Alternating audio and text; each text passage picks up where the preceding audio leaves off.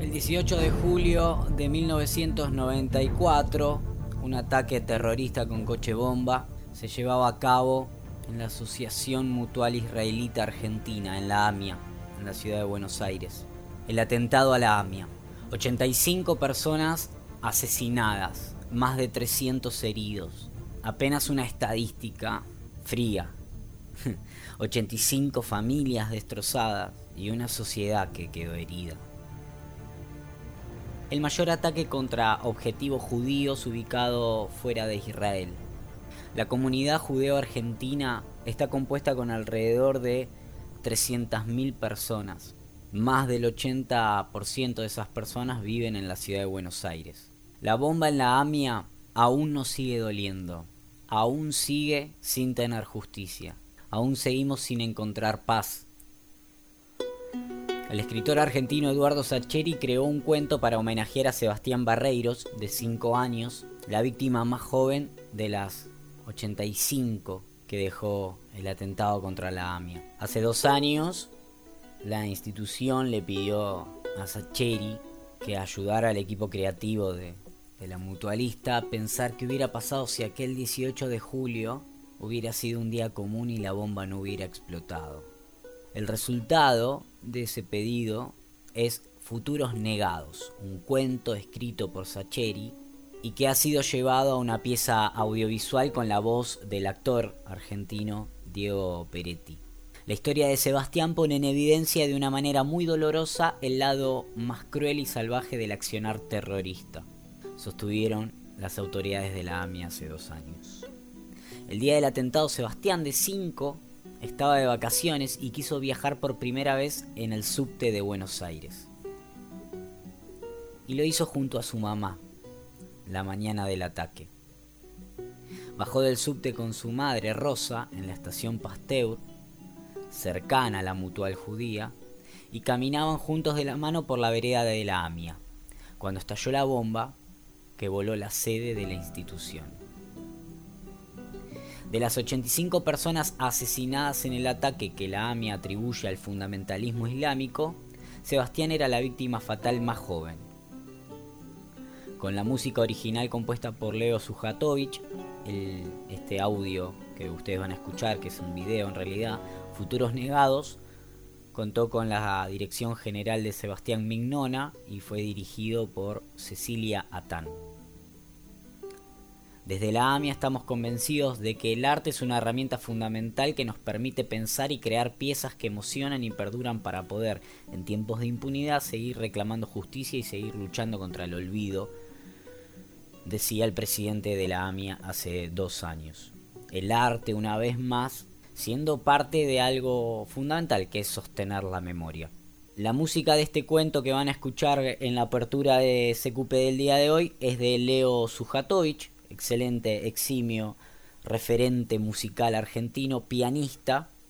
Su hijo, Mateo Sujatovich, que es conocido por su seudónimo artístico Conociendo Rusia, fue convocado a realizar también una pieza artística musical este 2020 y él a su vez convocó a Zoe Botuso y a León Gieco para hacer una canción que realmente emociona, hace reflexionar y mantiene viva la memoria. Esas dos piezas son la apertura del CQP del día de hoy. Por un lado, el cuento de Sacheri, leído por Diego Peretti, y al terminar, Conociendo Rusia, Mateo Sujatovich, junto a Zoe y a León, haciendo No se borra, un tema para la memoria.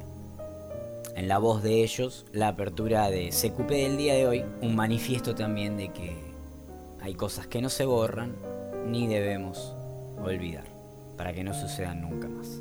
Buenas noches, que disfruten del programa del día de hoy, esto es CQP Radio.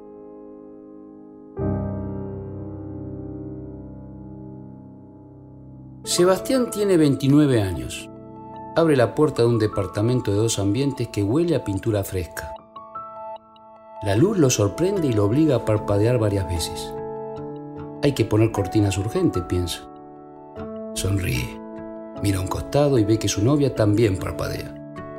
¿La alza en brazos para cruzar el umbral como hacen en las películas viejas? ¿Será demasiado solemne hacer una cosa así? No está seguro, pero está tan feliz de mudarse con ella que está dispuesto a correr el riesgo. Pero no estoy seguro de si finalmente Sebastián se anima a alzar a UPA a su novia para entrar a vivir juntos en ese departamento. No estoy seguro, no alcanzo a verlo. La imagen se me borra. Buscando nitidez, retrocedo. Unos años retrocedo. Sebastián tiene 23.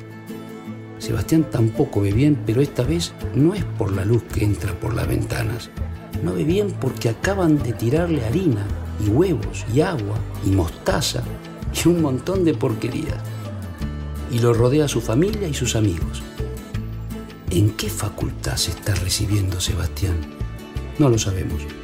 Imaginamos que alguna carrera vinculada con lo social, porque desde chico parece que le gustan esas cosas. En la infancia decía que pensaba ser presidente, pero ¿qué estudió? No estamos seguros, no alcanzamos a verlo. La imagen se nos borra otra vez. Volvemos a retroceder. Sebastián tiene 14 años recién cumplidos. Hay árboles y pájaros y plantas y un banco en el que Sebastián y una chica están sentados. Sebastián la mira con los ojos redondos y fijos. Sebastián tiene la respiración acelerada.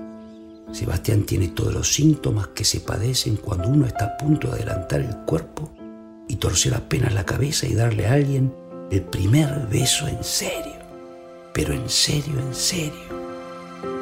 Pero es en ese momento, cuando Sebastián termina de adelantar el cuerpo a pura fuerza de valentía, que la imagen se distorsiona y volvemos a perderlo hacemos un esfuerzo y ahí está Sebastián.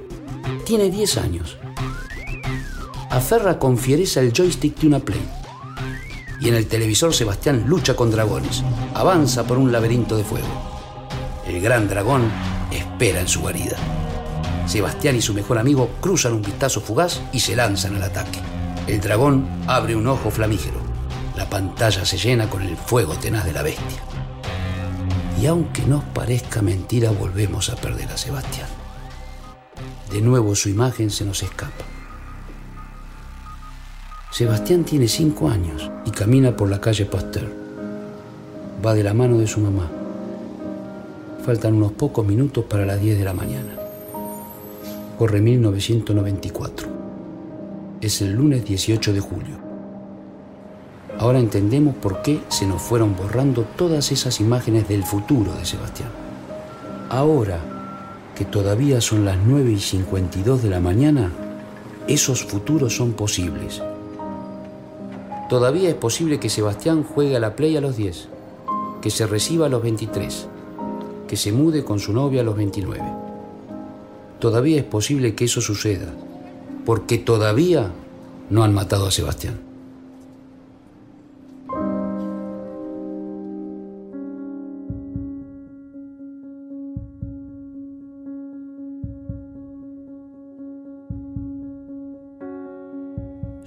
recuerdo, no estaba ahí. Me lo contaron para no olvidar. Tantas miradas que ya no están. Tantas preguntas sin contestar no se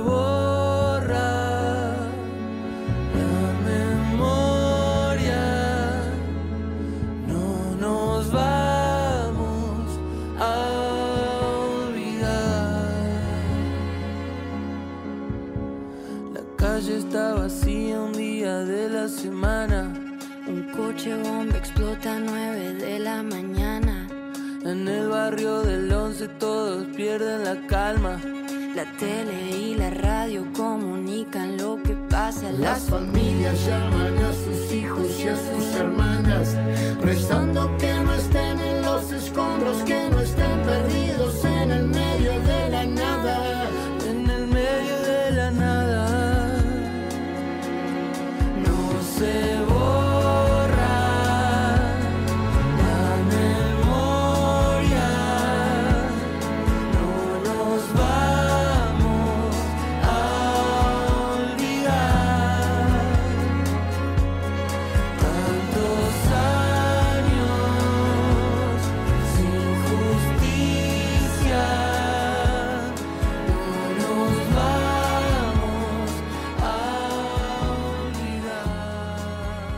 Cosas que pasan.